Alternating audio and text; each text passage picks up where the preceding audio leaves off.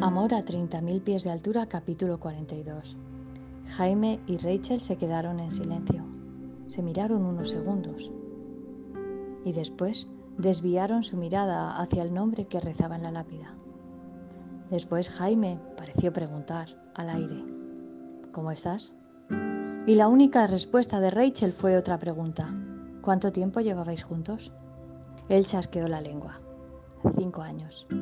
Tu madre pensaba contártelo después del verano. Desgraciadamente sucedió lo del maldito derrame.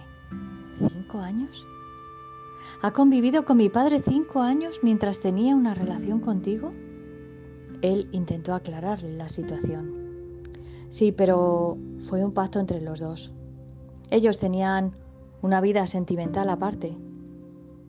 Tú lo has dicho, era convivencia. Ninguno fue desleal al otro. Se querían muchísimo. Ella entonces pensó en alto, ¿en quién puedo confiar si hasta mis propios padres me mantuvieron engañada?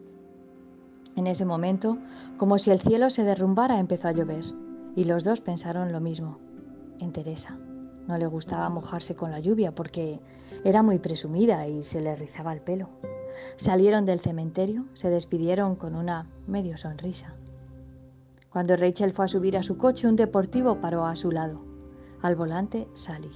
En el asiento del acompañante, un agitado Karim, que directamente salió y se subió en el asiento del acompañante del coche de Rachel, porque no pensaba bajar de allí hasta aclarar las cosas con ella.